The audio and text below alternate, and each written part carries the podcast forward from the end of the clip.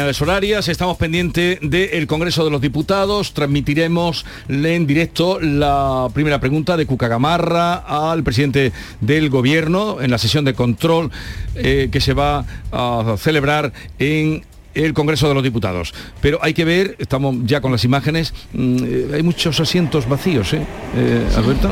Sí, es una han cogido la, semana entera, no el puente. La hoy, vida, hoy volvemos a la vida cotidiana. Han cogido el acueducto. La estampa es desoladora, ¿eh? y, y, obliga a que se nos caliente la boca, ¿eh? Un poco, porque, mm. oye, mira, decid todas las tonterías que queráis, pero id por lo menos. O sea que los demás españoles nos ha sonado el despertador esta mañana muy temprano. ¿eh? Eh, esto es lamentable. A lo mejor es que están llegando con retraso, Alberto. Hombre, a están, mejor están llegando entonces con mucho retraso. los mm, transportes públicos, a lo mejor. Sí, puede ser, claro. No te quepa duda que ahora saldrá alguien. Muy buenos días, señorías. A decir que es culpa de Ayuso. Vamos a conectar. la sesión. Comenzamos con las preguntas dirigidas al Gobierno conforme al orden remitido por el mismo.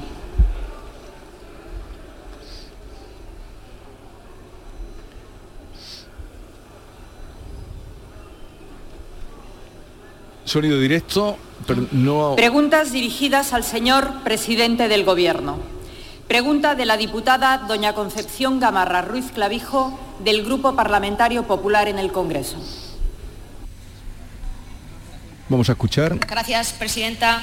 Señor Sánchez, la semana pasada conocimos la EPA y el paro volvió a subir.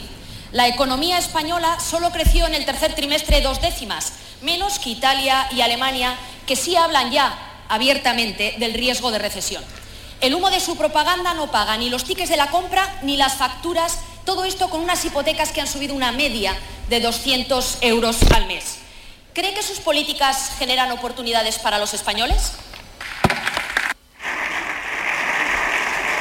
Pregunta de Cuca Camarra, portavoz del Partido Popular en el Congreso. Y vamos a escuchar ahora la respuesta del presidente de Gobierno. Señor presidente del Gobierno. Muchas gracias, señora presidenta. Eh, señoría, eh, yo creo que sí. Creo que este es un gobierno que está eh, desarrollando, pese a las dificultades del contexto y también, lógicamente, de su oposición, un plan de respuesta económica a las consecuencias eh, de la guerra, eh, claro, fundamentado en dos pilares, uno el de la protección a la mayoría social de nuestro país y en segundo lugar una hoja de, reformas para permitir que nuestra economía sea mucho más competitiva en el horizonte más cercano. Y ahí están los datos, señoría. Hoy tenemos 20 millones y medio de afiliados y afiliadas a la Seguridad Social, unos datos que no teníamos desde antes de la crisis financiera. E, este año la economía española va a crecer por encima del 4%, muy por encima de la media europea, y los datos de la inflación de la, semana pasada lo que nos certifican es la validez y la eficacia de las medidas que está poniendo en marcha el Gobierno de España. Eh, tenemos una inflación eh, la más baja de Europa, solamente eh, por delante de Francia, y tenemos un diferencial de inflación eh, favorable a España respecto a la media de la Unión Europea que no teníamos desde que hay una contabilización oficial de ese índice de referencia armonizado de tres puntos y medio. Con lo cual, señoría, pese a las dificultades y a su oposición negacionista, este Gobierno avanza y protege a la mayoría social del país.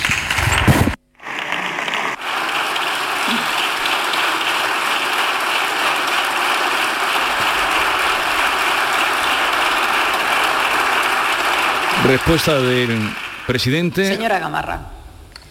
Mire, señor Sánchez, los datos están ahí y son ese paro subiendo, las facturas que no pueden pagar los españoles y unas hipotecas que empiezan a ser insostenibles. Su gobierno se, se dedica a generar oportunidades solo para sí mismo, no para la gente. Oportunidades para los españoles no, pero para sus socios absolutamente todas. Y bien que las aprovechan ante su debilidad. Usted los necesita y ustedes y ellos lo saben. Sus pactos con los independentistas le inhabilitan para buscar hoy el interés general. Tiene demasiadas hipotecas con todos aquellos que desprecian lo que es la convivencia entre todos. Mire, señor Sánchez, siempre, siempre que usted ha tenido la oportunidad de elegir, ha preferido el populismo, el radicalismo y el independentismo al interés general, al sentido de Estado y a la moderación. Y por cierto, ¿Quién es ese nuevo señor X del Partido Socialista que fue a ver a Puigdemont? ¿Quién ha ido a negociar el Código Penal a la medida de los líderes golpistas? ¿Quién ha ofrecido que las leyes en España se redacten en la sede de Esquerra Republicana de Cataluña? Porque quien quiera que fuera lo hizo siguiendo sus órdenes, pero no en nombre de los españoles, que le escuchamos su promesa de tipificar el delito de referéndum ilegal y de poner a Puigdemont ante la justicia. Un país que ahora ve nuevamente que usted no tiene palabra. Señor Sánchez, tiene hoy la oportunidad de renunciar aquí y ahora a la modificación del delito de sedición para bajar las penas. Ya sé que es imposible, porque Silencio, para por favor. todo vale. Pero el Partido Popular nos movemos por interés general. El señor Feijóo tiene palabra, principios políticos y conciencia. Usted no, y esa es la diferencia.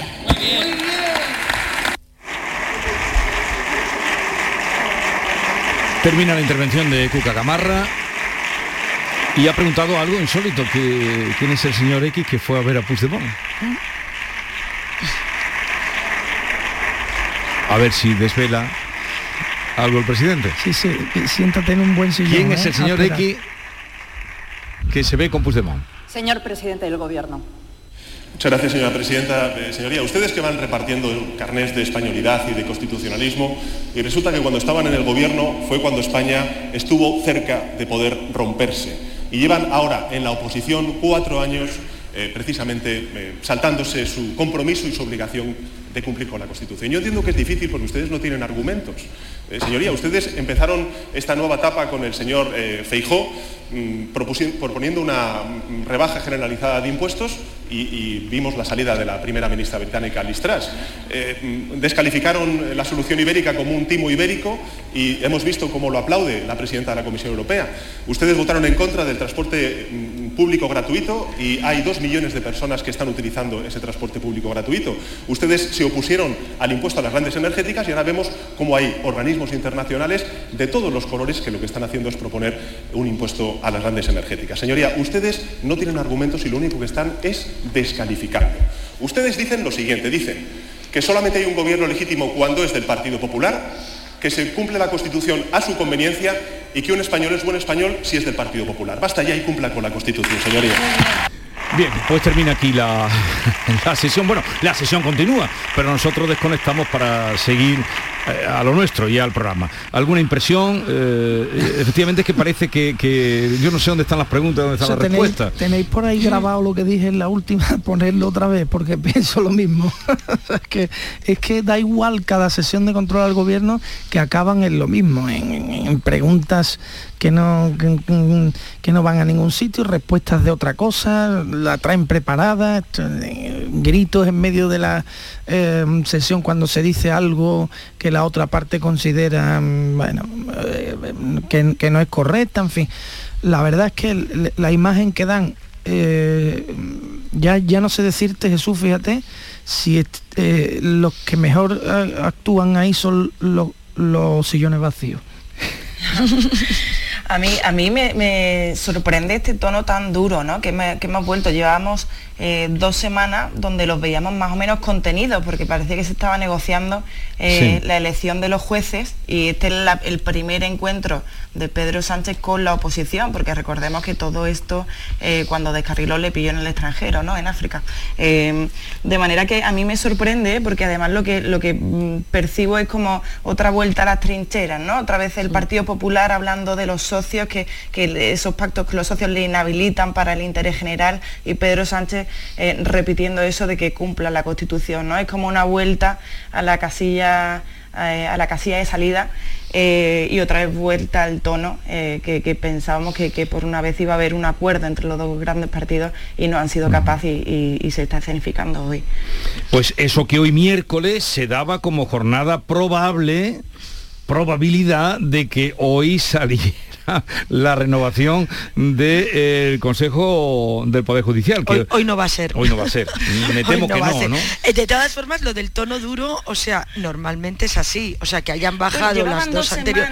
Ya, claro, o sea, lo raro fueron esas dos semanas. Exacto, sí. Claro, o sea, el tono Sí, sí, duro era y una- luego es que como es una tregua que pensamos que iba a ir a alguna Sí. parte, pero volvemos. Y luego es que escuchas a uno y a otro y dices, bueno, ¿y aquí quién de los dos lleva la razón? Bien, sabe, eh, esto que ha apuntado Cuca Gamarra, yo hasta ahora no lo había oído, confieso que había ido un enviado a verse con Puigdemont, puede que haya ido uno o dos, pero así con esa Un rotundidad. señor X. Un señor, X. sí. Sí, lo ha dicho, lo ha dicho, lo ha preguntado Pero, pero yo creo que era una, una manera figurada de Yo- hablar, ¿no? y así lo he querido yo entender también, ¿no? Como una cosa metafórica, ¿no? Aquí en Pero el- ¿quién ha sido, por- quién ha sido el señor X que ha ido a verse con Puigdemont? No, no, no, tengo ni idea si ha ido alguien a ver a Puigdemont o lo que quería decir Cuca Gamarra es Hombre, que claro. mm, se están poniendo a disposición de lo que diga Puigdemont, no lo sé. Yo Eh, creo que ajá, el- aquí el interés es meter a Puigdemont en esa ecuación porque Puigdemont sería uno de los beneficiados en caso de que la sedición efectivamente se abaratara, ¿no? Perdóname Alberto que te No, no, sí, sí, no, sí, está- bien. El, el- el caso de la rebaja del, del delito de, de sedición, de, la pena para el delito de, de sedición, en realidad no colisiona tanto, en mi opinión, con los intereses de los independentistas, que colisiona mucho, sino con las propias palabras de Pedro Sánchez. Es decir, eh, eh, a- aquí se está vendiendo que en ningún otro país se, se penaliza tanto este tipo de delitos como en España. También eh, hay que meter en la ecuación que en ningún otro país acaban de cometer el delito unos señores. Sí. O sea, que es que acaba de ocurrir. Eh, eh, y, y- y, por lo tanto es el momento idóneo para plantearse este asunto. Claramente no lo es. Es una contraprestación que le está pidiendo el independentismo a Pedro Sánchez para mantener sus apoyos y para mantenerlo en el gobierno, en el poder hasta, hasta que acabe el, mandato. El- hasta ahí bien. Ahora, la parte más triste para mí es eh, eh, poner, eh, em, poner, eh, enfrentar lo que decía Pedro Sánchez del delito de sedición y lo que dice ahora Pedro Sánchez del delito de sedición, porque si se enfrentan las dos cosas, la hemos oído estos días, la hemos escuchado, como él decía que él endurecería las penas para, para, las convocatorias ilegales de referéndum, este tipo de cosas, si se enfrentan ambas cosas, es obvio que Pedro Sánchez no está actuando en función de sus principios, si es que los tiene, si es que el lo primero que dijo era sus principios, eh, sin, ni del interés general de los españoles, sino en función de sus necesidades para mantenerse en el poder. Mm. Y esto es terrible. En cualquier caso, Puigdemont no, salía, no saldría favorecido si se, reba- se rebajaran las penas eh, por el delito, porque el delito ya está cometido antes de Sí, que se rebajaran no, las no penas. tendría carácter o sea, retroactivo. o sea que, que, que Puigdemont No, pero- pero sí, no es fácil pero- que venga por aquí. Eh, pero yo En creo breve que os tengo que liberar ya, ¿eh? os voy a liberar. Os voy a dejar todo el día. que, que yo creo que Co- eh, como a los el- diputados. El, reo siempre se beneficia por la pena más, por, por- por- quiero decir, por, por todas las ventajas que, se, que, sean, que sean posteriores. En ese caso sí, no, por la malversación no tanto, pero por, por la sedición sí. Bien, eh, tengo cita con Alejandro Rojas Marcos, que todos conocéis, y enseguida vamos a estar hablando con él, líder del andalucismo, alcalde en años claves eh, para Sevilla, diputado eh, a Cortes eh, por Cádiz, por Sevilla, parlamentario andaluz, en fin, un hombre además muy conocido, y como dijo el otro día Felipe González, singular. dentro del andalucismo. Ahora ustedes ya pónganle El y singular. El calificativo es perfecto, singular. Singular. Eh, Alberto García Reyes, Ana Cabanilla y María Orro- Orriols, gracias por la visita, como siempre. Adiós, que tengáis una buena semana. Buenos días. Gracias a ti, gracias. En Canal Sur. Radio, La mañana de Andalucía con Jesús Vigorra. Autónomos de Andalucía. Ahora más que nunca, no estáis solos. Infórmate en ata.es. El cupón ha cambiado, puede tocar por los dos lados. Y si lo miras con cariño, ahí va, qué bonito. A mucha gente vas a apoyar. Por los dos lados puedes ser ganador. Colaborando con la gente, la ilusión es mayor. Nuevo cupón diario. Ahora de lunes a jueves con premios a las primeras y a las últimas cifras. Además tiene un primer premio de 500.000 euros al contado. A todos los que jugáis a la 11, bien jugado. Juega responsablemente y solo si eres mayor de edad. Andalucía registra exportaciones en récord.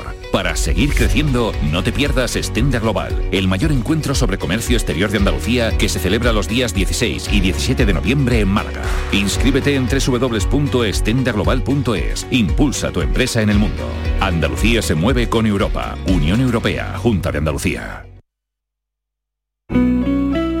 Canal Sur Radio. Noviembre llega el Auditorio Nissan Cartuja cargado de humor y música. No te pierdas en este mes el tributo musical de Queen, la obra de teatro de Pablo Carbonell, Mercado de Amores o el estreno de la nueva obra de teatro del Yuyu, El Gran Combate. Entra en auditorionissancartuja.com y descubre todos los espectáculos programados. No te quedes sin tu entrada. Repetimos, auditorionissancartuja.com.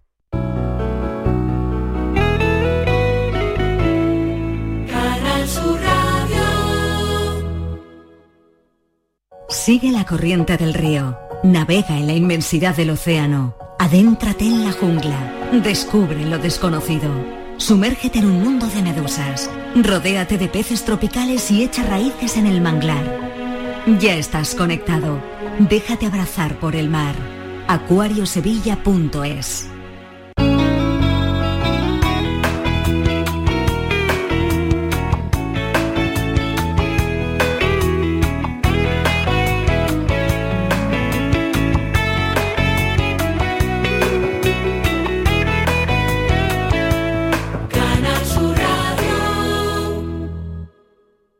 Nueva ley de pensiones. ¿Puede ser que mi pensión pierda poder adquisitivo con el tiempo?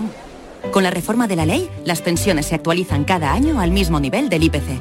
Es una de las aportaciones más valiosas de esta nueva ley, que garantiza el poder adquisitivo de las pensiones en el futuro. Ministerio de Inclusión, Seguridad Social y Migraciones, Gobierno de España. ¿Y tú? ¿Qué radio escuchas? Es el carrusel taurino de los domingos por la tarde. Yo prácticamente me llevo todo el día con ustedes, con Marilo, con cafelito y beso y lo de salud, también lo escucho. El tuyo, me gusta la noche más hermosa. Canal Sur Radio, la radio de Andalucía. Yo escucho Canal Sur Radio.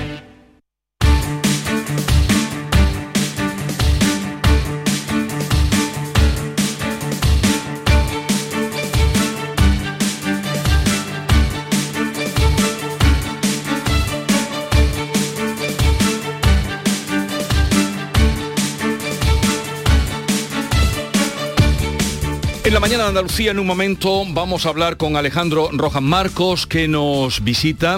Y también luego nos haremos eco de ese congreso sobre la innovación turística que va a comenzar, que comienza hoy precisamente a las 10 en Fibes en Sevilla. Más asuntos que tendremos, como cada miércoles primero de mes. Hoy estará con nosotros Jorge Morales de Labra, ingeniero industrial experto en temas de energía, habitual en nuestro programa que responderá también a todas las preguntas que ustedes quieran hacerle. Pero hoy, como les decía, y a esta hora vamos a saludar a Alejandro Rojas Marcos, fundador del Partido Andalucista, político y abogado, actualmente retirado de la política activa, fue uno de los fundadores del Partido Andalucista a finales de la dictadura de Franco. Durante el periodo de la transición desarrolló un papel activo en el ámbito andaluz, llegando a ser elegido diputado a Cortes por Cádiz, también lo fue por Sevilla, luego parlamentario, y ejerció como alcalde de Sevilla en unos años claves, como fueron entre el 91 y 95, eh, o sea que eh,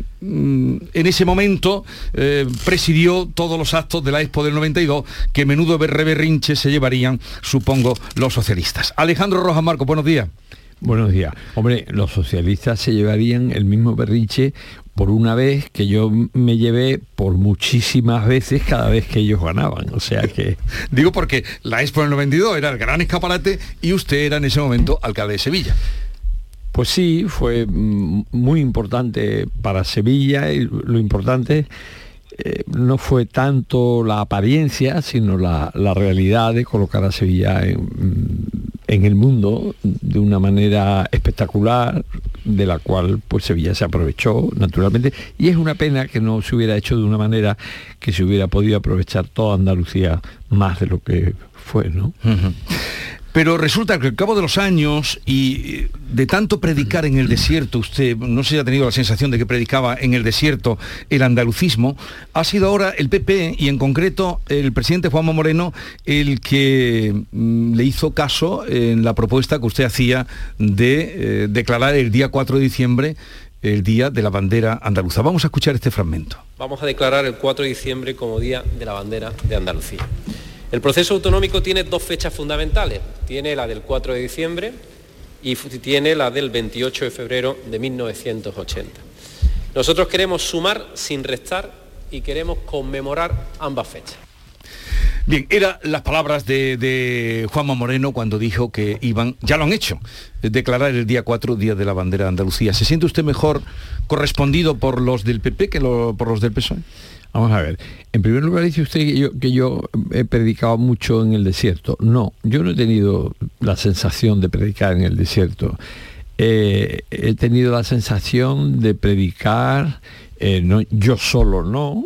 Es verdad que el Congreso del Partido Andalucista un día me declaró fundador del partido, pero yo no he hecho nada solo, lo he hecho con, con todos los andalucistas del Partido Andalucista y tal. Nosotros hemos sido vanguardia y una vanguardia nunca predica en el desierto. Si no se olvida de la retaguardia, porque una vanguardia sin retaguardia que le siga, pues no sirve para nada. A nosotros eh, nos han copiado todos los partidos. Es decir, el Partido Socialista, Rafael Escuredo, Manuel Clavero, eh, el Partido Comunista, mm, siendo la vanguardia del andalucismo, los primeros que hablamos de autonomía, de estatuto de autonomía, de Blas Infante, desbloqueamos el 28 de febrero, denunciamos la trampa del 28 de febrero votada por Clavero, votada por Escuredo. Esa vanguardia ha sido muy útil, de desierto nada, ha sido y no un oasis, ha sido un campo mm, maravilloso. Y ahora usted me dice, se siente, bueno, el PSOE nos copió y ahora el Partido Popular pues nos copia.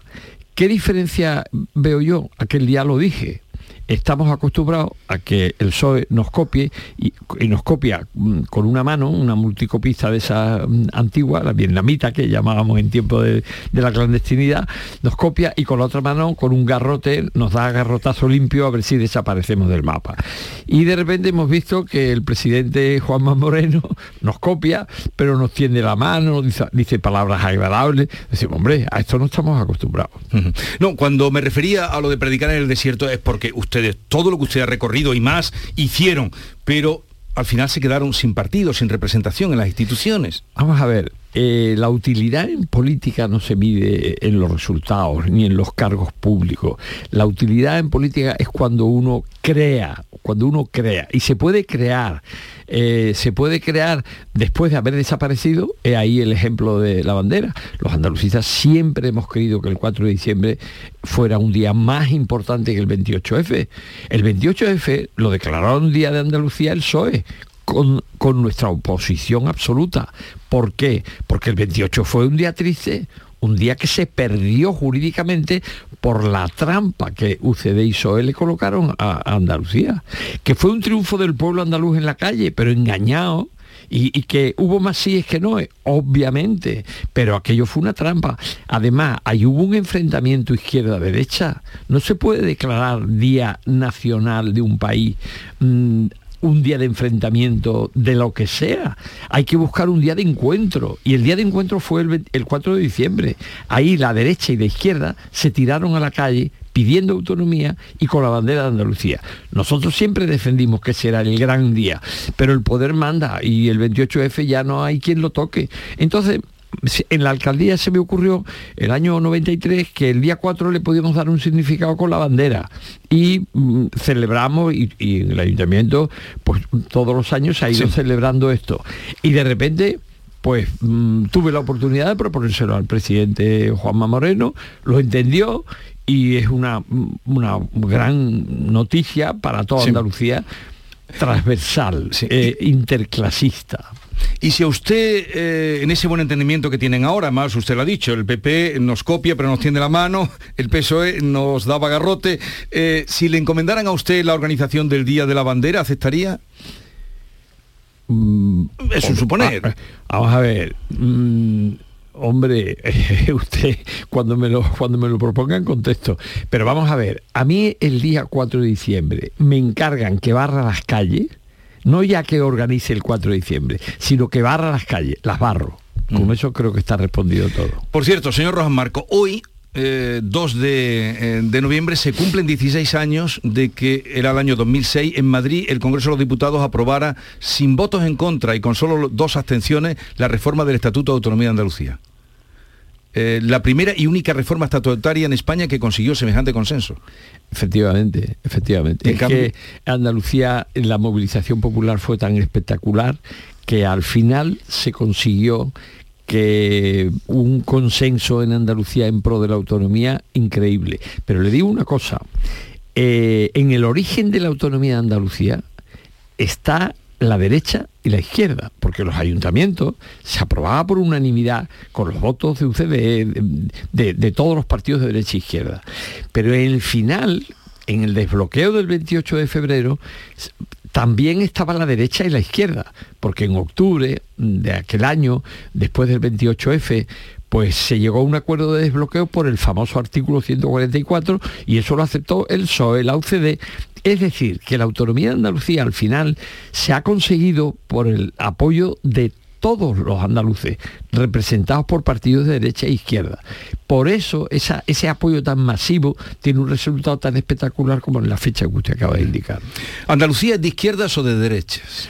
Pues hombre, la izquierda y la derecha son eh, términos ideológicos que corresponden a cada persona. Mm, Nosotros, los andalucistas del Partido Andalucista, hemos defendido, hemos analizado, mm, más que defender, que por ejemplo el nacionalismo catalán nace de la mano de la derecha, porque ahí el protagonismo le corresponde a la burguesía y por tanto nace de la mano de la derecha. Sin embargo, hoy el nacionalismo también hay partidos de izquierda en Cataluña o en Euskadi que defienden ese nacionalismo. En Andalucía el nacionalismo nace de la mano de la izquierda. Blas Infante es un hombre de izquierda. El, himno de Andalucía nace de la mano de la izquierda. ¿Por qué? Porque aquí no hay una burguesía que asuma ese protagonismo y lo que hay un proletariado oprimido, mm, enorme paro, jornalero. Entonces es natural, lo que no quiere decir que ese andalucismo un día sea asumido también por la derecha. Y está ocurriendo. Clavero era un hombre de derecha y asumió el andalucismo. Es una pena que los dos intentos de formar partido político que hizo, pues que él pues, entendió que no tenía posibilidades. y- Eh, eh, piensa usted con el paso del tiempo y lo que usted ha reflexionado y lo activo que le veo y le encuentro, si el Partido Andalucista se hubiera acercado a posiciones más de izquierda, hubiera prosperado más, le hubiera ido mejor.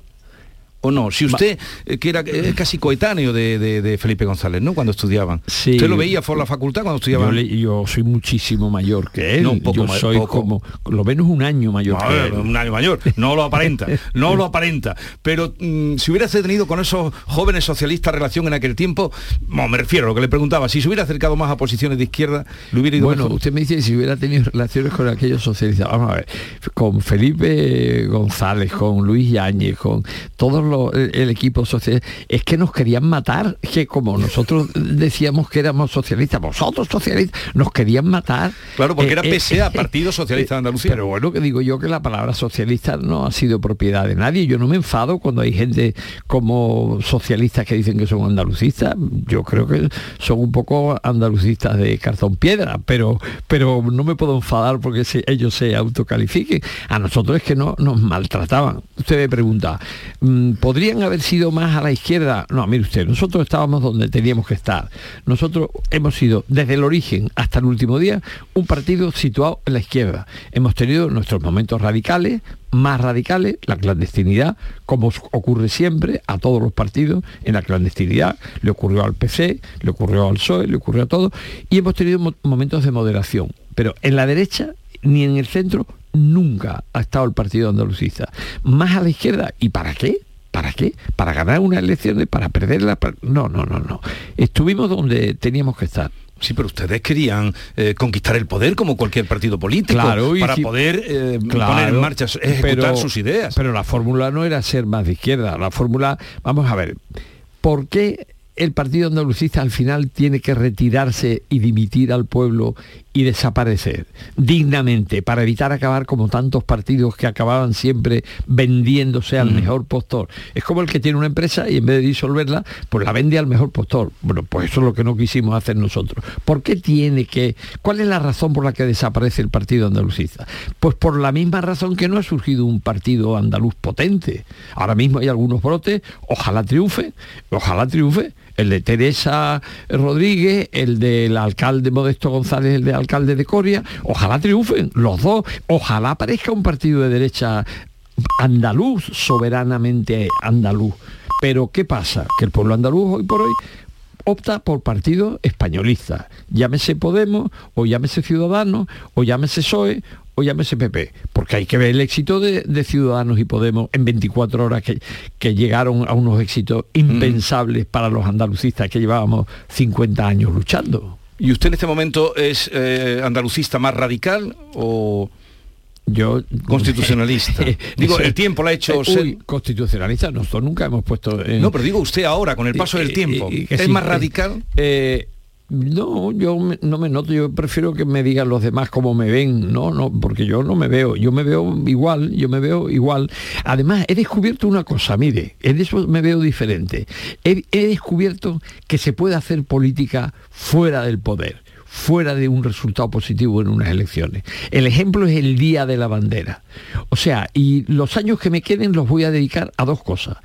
A mm, provocar la apertura de nuevos caminos al andalucismo y a mm, defender el testamento, la herencia del Partido Andalucista que puede y debe seguir siendo muy útil. Estamos hablando con Alejandro Rojas Marcos. eh, le pregunta eh, Manuel Pérez Alcázar, editor de La Mañana de Andalucía. Manolo. Buenos días, señor Rojas, Mar- Rojas Marco. Eh, hablemos del 4 de diciembre, de ese día de la bandera, una propuesta que usted lanzaba, que el presidente de la Junta ha tomado a bien. Eh, ¿Considera que el 4 de diciembre debe de ser un día festivo a la par que lo es el 28 de febrero? Vamos a ver, como introduzcamos ese elemento, a mí me gustaría que el 4 de diciembre fuera día festivo y que no lo fuera el 28 de febrero, ¿vale? Mm, si yo tuviera que proponerle al presidente qué hacer, pues que si tiene que hacer algo que lo sustituya, cosa que no le recomiendo, porque el 28F está tan asumido por el pueblo, aunque fuera una maniobra del PSOE, que, que yo no lo tocaría. Hacer festivo el 4 de diciembre puede sonar a frivolidad. En un momento mm, difícil económicamente como el que estamos, una nueva fiesta añadida al 6 de la Constitución, al 8 de la Inmaculada, mm, suena mal, suena mal. Yo no lo haría. ¿Qué queda de aquel partido andalucista que, que usted fundó mm, cuando hoy hay partidos que en su etiqueta se arroga esto? Andalucista, nacionalista andaluz, confederal, soberanista, municipalista, progresista, feminista, ecosocialista, republicanista, sindicalista, antiimperialista, defensor de los derechos LGTBI+, bueno, es el partido de Teresa Rodríguez, vaya. Bueno, el, el partido de Teresa Rodríguez, como el de Modesto González, alcalde de Coria, eh, me merecen todos los respetos. Son los dos únicos partidos andaluces, soberanamente andaluces, y ojalá tengan muchos resultados. Cada uno tiene su ideología. Yo la ideología que tengo es la que está en los documentos y está escrita y realizada por el Partido Andalucista. Es la mía. Y yo ahora mm, tirarle piedras a ninguno de esos dos que son los únicos modelos, a quien no le guste esos partidos andaluces, pues que pongan en marcha otro, de, otro color o de, o de otra manera. Pero Andalucía, ojalá un día esté gobernada por partidos andalucistas soberanos de derecha y de izquierda o de izquierda. Y ahora, mientras tanto, la palabra andalucista la asume, vamos a ver, la palabra católico, pues anda que no la usa la palabra católico gente y que no, que no tiene nada que ver con el, con el Evangelio y con el mensaje de Jesús Nazaret. La palabra socialista la utilizó, hasta Hitler la utilizó, ¿no? O sea, mm, cada, cada término, el término andalucista que tenemos los del partido andalucista antiguo implica estar en la izquierda, implica un partido soberano pero yo voy a discutir y voy a repartir carne. ¿eh? Yo aplaudo que Escuredo diga que es andalucista, aplaudo que Juanma Moreno diga que es andalucista, aunque nuestro andalucismo es diferente del de ellos. Pero, Pero- pero- bienvenidos al club. Señor Rojas Marco, Andalucía eh, aporta 61 de los diputados al Congreso de los Diputados, con diferencia en la comunidad que más lo hace. Sin embargo, desde el inicio de la democracia no ha tenido el peso específico que han tenido otros eh, territorios con partidos nacionalistas como el, eh, el País Vasco o Cataluña que a día de hoy está negociando una rebaja del delito de sedición para poder pactar los presupuestos del Estado. No sé si a usted le parece legítimo que un partido mm, negocie algo como el delito de sedición para apoyar unos presupuestos estatales. Vamos a ver, aquí todos los gobiernos han negociado todo. El, PP ha negociado con ETA, el PSOE y tal, o sea, pero yo en ese, en ese terreno no, no me voy a meter. Lo que yo sí le digo es que en este momento en Andalucía eh, el que haya quienes se vistan de andalucismo, aunque ese andalucismo no sea el nuestro, yo digo bienvenidos al club. Bueno, eh, ¿cuántas generaciones tienen que pasar o modernizaciones, o como se le quiera llamar, para que Andalucía deje de ser la comunidad con más parados de España? Que esto es lo que entiende la gente, y la última en renta per cápita. Vamos a ver, Manuel ha dicho antes algo importante, eh, el número de, de, mm, andalucismo hay esto, este, lo otro, tal, y usted decía el número de diputados que tenemos el más, el más numeroso de, de cualquier otra comunidad. ¿Qué ocurre? Pues la, culpa no la tienen esos partidos, ni la tengo yo, la tiene, la culpa no. El pueblo andaluz hace lo que le da la gana en su casa y ha confiado 40 años en el PSOE lo cual es una barbaridad. Yo creo que es negativo que un partido, el que sea, incluido el mío, gobierne 40 años sin, sin alternancia, porque eso trae lo que trae, eso trae lo que trae. Pues trae corrupción, trae inercia, trae vulgaridad, trae abuso mm, de poder, o sea, pero no el PSOE, al PSOE y a cualquiera, ¿no? Entonces eso, eso es malo. ¿No? Entonces, lo que hay que es, es ir mm, avanzando y pero el pueblo andaluz ha escogido el camino que ha querido escoger. Ha escogido el camino de los partidos españolistas. Eh, Partidos españolistas para los cuales su patria es España. La mía es Andalucía. Entonces dice usted que es el pueblo el que tiene la culpa de que estemos No, los la últimos. culpa, no, el No, pueblo la culpa, manda la responsabilidad. Claro, el pueblo eh, ha escogido en Cataluña el camino del nacionalismo, moderado o radical, independentista o no. En Euskadi lo mismo. Y sacan mucha rentabilidad de ese camino. Hasta Franco se volcó con Cataluña por miedo a Cataluña. Eso es poder catalán. Ojalá Andalucía tuviera ese mismo poder. Pero ¿por qué no lo tiene? Porque el pueblo ha entendido pues que el PSOE le defiende mejor que un partido andaluz, que el PP le defiende mejor, que Podemos le defiende mejor, etcétera, etcétera. Que nos odien pero que nos teman. A mí no me gusta que me odien, a mí me encanta que Bueno, me quieran. que- que nos Y a miren- usted le veo que me está tratando como que me quiere. No, yo le quiero, yo le quiero a usted, porque le veo muy ingenuo. Porque ¿qué persona se le puede ocurrir querer agrupar en el mismo estadio al Betis y al Sevilla Desde y construir sí. el estadio que De- usted construyó ahí sí. para agrupar? ¿Cómo pudo llegar a Eh, eh, ese? me, ha, me ha tocado, me ha, me ha hundido. Eh, si estuviéramos jugando a los barcos, yo tendría que decir hundido. Sí, señor, me equivoqué. Me equivoqué porque me creí, pero no solo creía al Sevilla y al Betis que se comprometieron, creía a la administración del Estado que se comprometió, creía a Izquierda Unida que se comprometió, al Partido Popular que se comprometió, creí a la Diputación Provincial, todas las administraciones, el Sevilla y el Betis, nos reunimos en la Sociedad Estadio Olímpico, con acciones, y tomamos la decisión de construir el estadio.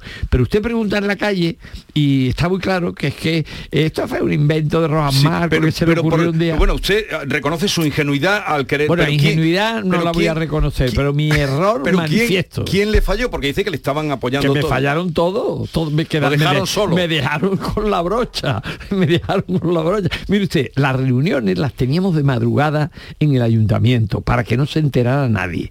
Y iba el presidente del Sevilla, iba el presidente del Betis, iba un representante de la Junta de Andalucía, iba un representante de la Administración Central.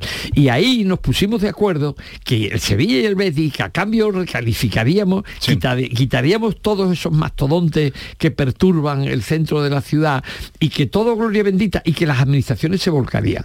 Y de repente, pues eh, el señor Aznar se equivocó y se puso de la mano, fue de la mano, por culpa de Álvarez Casco, de la mano del Opera.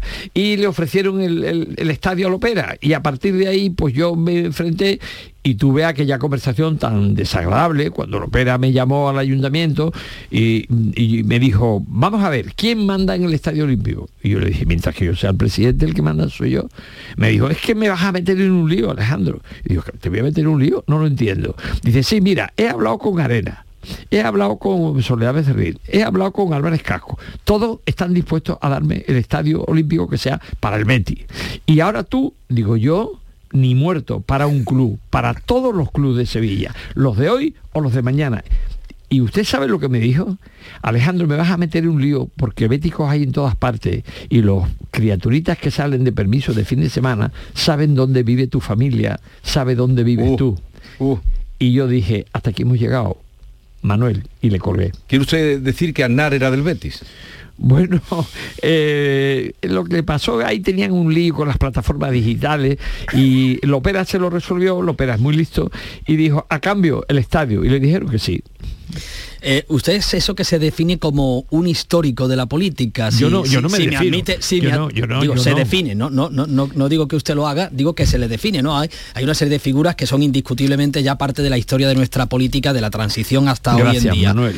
Nah, es, es- es de justicia. La pregunta es- Es de justicia. La pregunta es, vamos a hablar de otro histórico de la política. ¿Qué le parece o le suena extraño que un partido olvide la celebración del 40 aniversario de su primera victoria electoral a un hacedor de esa victoria como es Alfonso Guerra?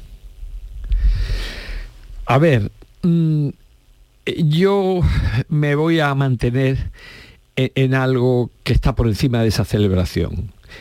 Mm, en el Partido Andalucista hemos tenido muchos desencuentros, como en cualquier partido. Eh, notorios son los desencuentros entre Pedro Pacheco y el Partido Andalucista. Tuvo que salir varias veces, tuvo que entrar varias veces. Eh, en el año 80 tuvimos una crisis.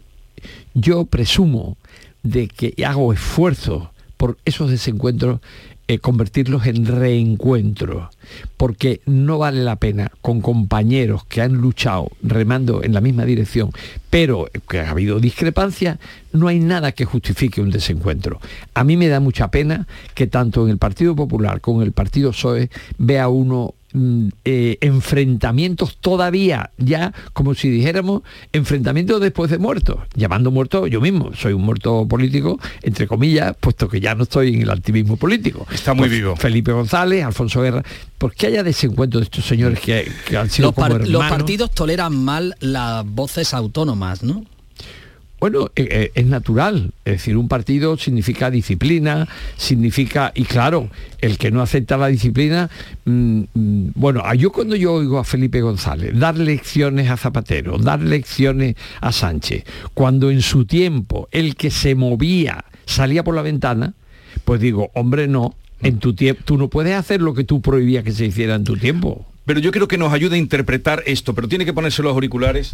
A ver cuáles son. eh, a ver, vamos.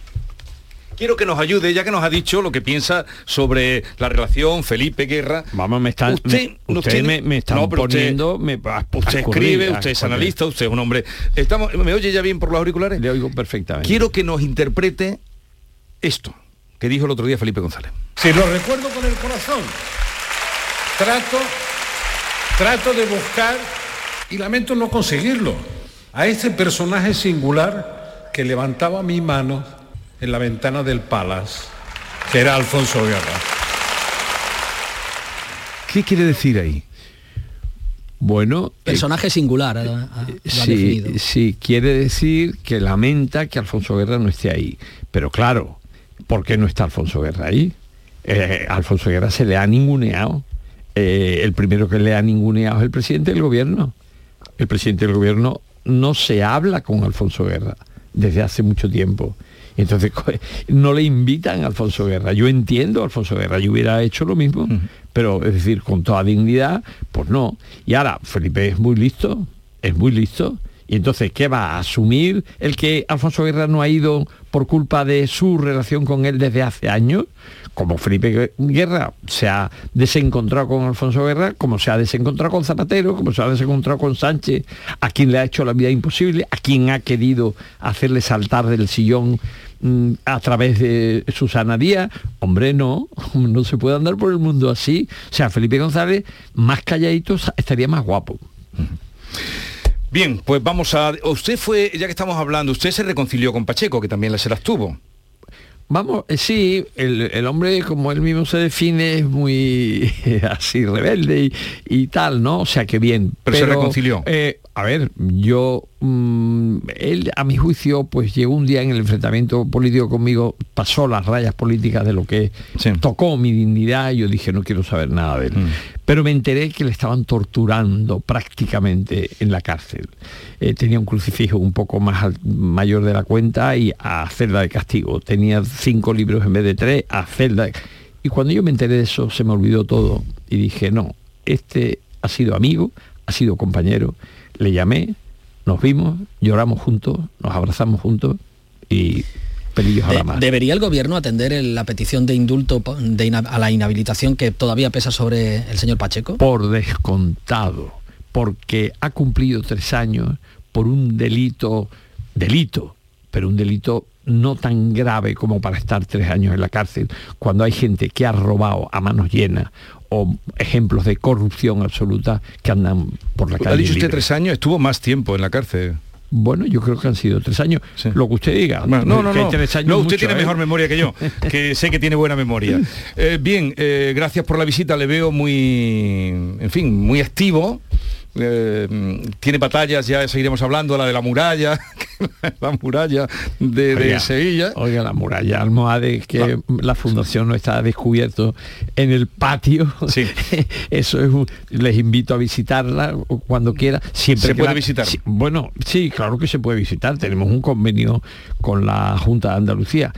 La presidenta doña Elena Cañaveral del CID está un poco enfadada con la muralla, pero bueno, eso es un problema que personal. se que puede no- ver está en la- bueno en la fundación eh, en la fundación que, que es donde está precisamente eh, la muralla que no la de- que está en el patio. Pues sí, es una lo que fue oficina de la fundación, que ahora es, yo lo tengo alquilado, es mi vivienda, y de repente en el patio, por una intervención de la gerencia de urbanismo para arreglar unas averías, apareció unos descochones, las almenas, los merlones, y la fundación nuestra pues lo ha, lo ha financiado y, y la ha recuperado. Un lujo que queda usted invitado con todos los honores. Pues ya, ¿y cuándo estrena usted? Porque creo que se dedica al teatro. Bueno, eh, entre mi he estado haciendo la sirenita de, de Walt Disney y luego una comedia mm, preciosa que se llama El tonto es un sabio y lo que caiga. O sea, que Eh, sigue haciendo teatro. eh, bueno, es, es muy bonito, muy bonito lo del teatro. ¿eh? No, no, ahí compartimos, compartimos gustos similares. Alejandro Rojas Marco, gracias por la visita y hasta la próxima. Muchas gracias. Seguiremos hablando. Muchas, muchas gracias. Son ustedes hasta simpáticos. Me alegro, me alegro. Adiós. Gracias por el cumplido.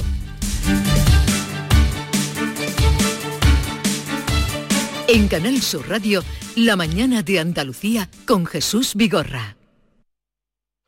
Cuando el río suena, lleva. El agua es esencial para nuestra vida, pero no es inagotable. Pasemos del dicho a los hechos. Cuidémosla. Campaña de sensibilización en el consumo de agua. Junta de Andalucía. Envejecimiento activo más desarrollo de competencias digitales igual a mayores llenos de vida. Apúntate a nuestro compromiso social y aprende nuevas tecnologías para sacarle más partido a tu ocio y a tu salud. Porque necesitamos mayores llenos de vida, súmate. Una iniciativa de Canal Sur y CaixaBank. Canal Sur Radio.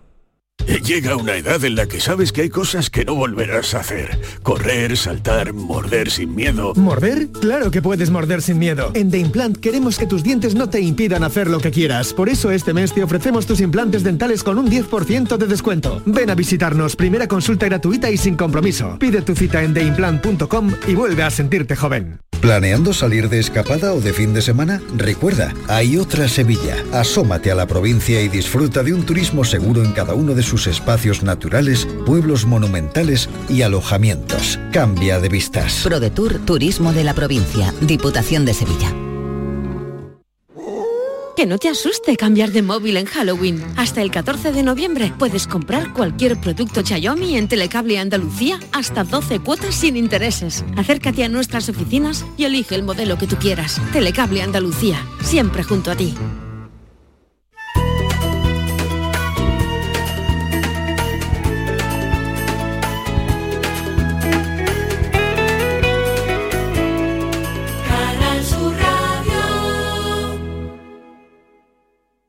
Solicita tu cheque escolar de 100 euros por cada hijo o hija en cualquiera de las etapas de la enseñanza obligatoria. Si tu renta familiar es inferior a 15.000 euros, no dudes en pedir este cheque en la Secretaría Virtual de la Consejería de Desarrollo Educativo y Formación Profesional. Consulta las condiciones en juntadeandalucía.es barra educación. 100% comprometidos con las familias andaluzas.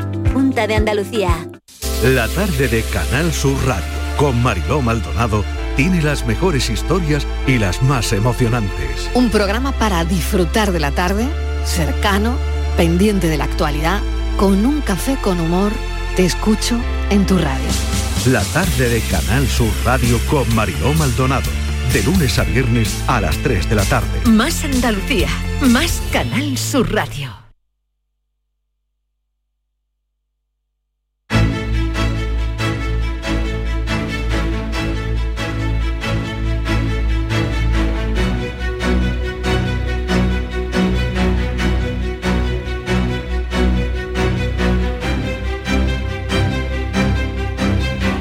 Chacón, buenos días. Jesús, ¿qué tal? Buenos días. David Hidalgo, buenos días. Buenos días. Estamos tratando, en cualquier momento podemos saludar, podremos saludar al secretario de Estado de Turismo. Sí, ya, ya sé que tenemos que esperar, va en el tren, esto me complica la vida mucho y me puede que hasta me tuerce el día que no va bien. Que va bien, que va bien, quiero decir. Ah, perdona. Que va bien. Pensaba que no iba bien el Va día. bien. Digo, Dios mío, ¿qué ha pasado? Que Va no me he enterado. Va bien. Estamos a punto ya. Va bien, digo porque cuando nos atienden siempre en el AVE hay algunos riesgos. Fernando Valdés, secretario de Estado del Turismo, buenos días. Muy buenos días, Jesús. ¿Qué tal? Eh, bien, usted está ya próximo a llegar a Sevilla para asistir al Congreso sobre la innovación turística, ¿no? Eso es, así es. La verdad es que de nuevo el TIS vuelve a consolidar a, a Sevilla un otoño más como capital de, de la innovación turística y será un, un perfecto escaparate de las últimas soluciones y las tendencias que se están aplicando ya en, nuestra industria turística. Eh, señor secretario de Estado, esta mañana hemos hablado, hemos hecho una rondita de cómo ha ido el turismo, este largo puente eh, por Andalucía. No se logran los datos que había en la prepandemia, pero ha habido zonas muy eh, que han estado rozando el 90%, Jaén. Fin, lo que quiero preguntarle es qué perspectivas hay para el verano, o qué datos maneja usted para el futuro del turismo en nuestro país. Si se cierra sobre Andalucía, pues casi mejor. Vamos, se cierra, digo, a la hora de darnos información, ¿eh? No. sí, sí, claro que sí. Bueno, pues las perspectivas yo creo que son, son especialmente buenas. No solo hemos tenido una buena temporada eh, de verano, sino que si atendemos ya a los datos concretos de cierre de año, podemos ver, por ejemplo, la programación de vuelos con destino a Andalucía, tanto de los viajes nacionales como los internacionales, en lo que queda de año ya está por encima de los niveles de 2019. Entre los meses de noviembre y diciembre las capacidades programadas en los vuelos con destino a Andalucía superan los 2,3 millones de asientos, un, millón y medio de vuelos internacionales y 800.000 los vuelos domésticos. Si además atendemos a las reservas internacionales para volar a Andalucía entre el 1 de noviembre y el 31 de enero, estamos ya al 95% de los niveles de 2019, con algunos mercados emisores como Alemania y Estados Unidos que están por encima de los niveles de prepandemia. Con lo cual, con toda la cautela, porque efectivamente nos debemos en un momento como el actual a esa, a esa cautela, son muchos los elementos y la incertidumbre que se ciernen sobre el conjunto de la economía y también sobre el turismo. Yo creo que los datos vienen a confirmar eh, que efectivamente la, consolidación del turismo después de la pandemia es, consistente y lo es en Andalucía. Por ejemplo, los datos del mes de septiembre en, en afiliación en Andalucía ya colocan eh, ya nos colocan por encima de 2019. Los 313.000 afiliados de septiembre de 2022 son un 4% superiores al número de trabajadores afiliados a actividades turísticas de 2019. Con lo cual, a pesar de esa cautela de, de la inflación, vemos que todavía el cierre de año pronostica efectivamente la recuperación del turismo. Mm. Eh, pues ojalá se cumplan esas previsiones que usted nos da. Eh, sobre, hay un debate, eh, bueno, también fuera de Andalucía, pero aquí de, de varias capitales, en concreto Granada, eh, Sevilla, sobre la tasa turística la, o la tasa turística municipal. Mm, ¿Qué piensa usted? Bueno, yo creo que precisamente como se está abordando en, en Andalucía eh, y por estas ciudades es como se tiene que abordar este debate.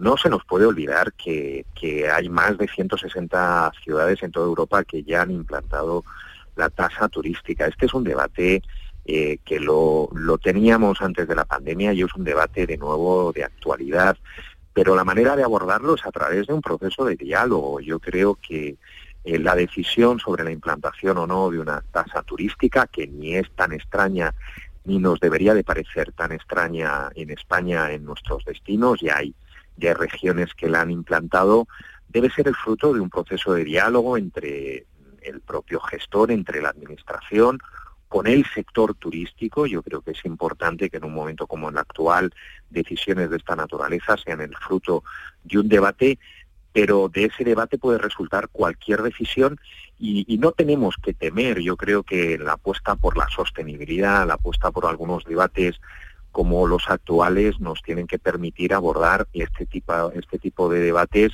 con naturalidad y eso sí, siempre desde el diálogo y el consenso en los destinos. Pues Fernando Valdés, secretario de Estado de Turismo, a punto de llegar a Sevilla para la inauguración. Ya, estoy, ya, está aquí, ya, ya, ha llegado, pues celebro que ya haya tocado tierra. Eh, feliz estancia en Sevilla y que vaya bien el Congreso, el TIS, que como usted eh, pues manifestaba, pone a Sevilla y además por segundo año como capital de innovación turística y que sea para bien. Gracias por atendernos y que tenga una feliz jornada en Andalucía. Muchas gracias, muchas gracias. Adiós.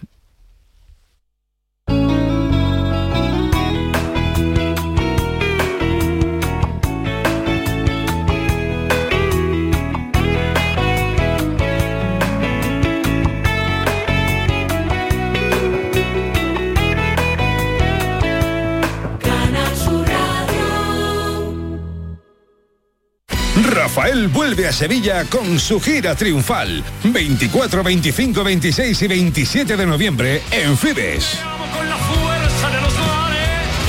Compra tus entradas en rafaelnet.com y fibestickets.es. Rafael en concierto.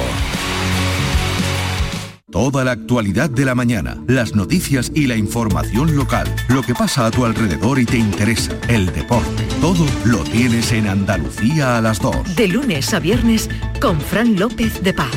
Más Andalucía, más Canal Sur Radio.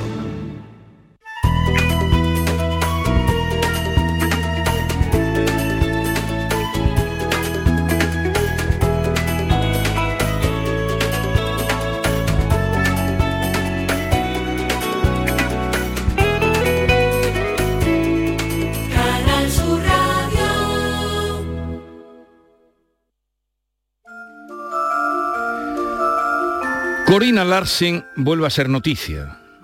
¿Lo sabías? Vale. La ex amante de Juan Carlos. Además, muy, muy, moderna, con sí. podcast y todo. ¿eh? Promete hacer ruido con un podcast de ocho capítulos en el que cuenta de principio a fin, dice ella, su relación con el rey emérito. Eso es lo que anuncia ella y esto es lo que piensa García Barbeito. Querido Antonio, te escuchamos. Muy buenos días, querido Jesús Vigorra. Perversos de Corina ataca de nuevo. Ya conocemos su estilo. ¿Y ahora qué quiere Corina? Ya le ha salido bien caro a don Juan Carlos la piba, que al parecer era amante, por más que él la llame amiga. Amiga de las de antes. Habrá españoles que digan. a las que el pueblo más sabio las conocía por queridas. Estos lodos que ahora embarran el suelo de la noticia son hijos de aquellos polvos, aunque parezca mentira. Al rey emérito le sale su aventura con Corina como si hubiese tenido diez o doce favoritas.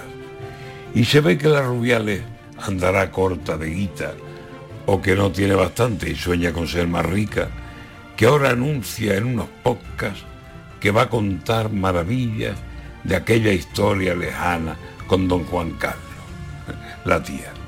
Dice que en su corazón era su esposo y le atiza y amenaza con contar intimidades muy íntimas y dejar a don Juan Carlos en ropas menores, quilla, pero no como otras veces, en situaciones distintas. Dinero, poder, dinero. ¿Y qué más? Ser la noticia de que fue su gran amante y dañar la monarquía, que si la llamaba al móvil más de diez veces al día, que si le mandaba flores y epístolas le escribía.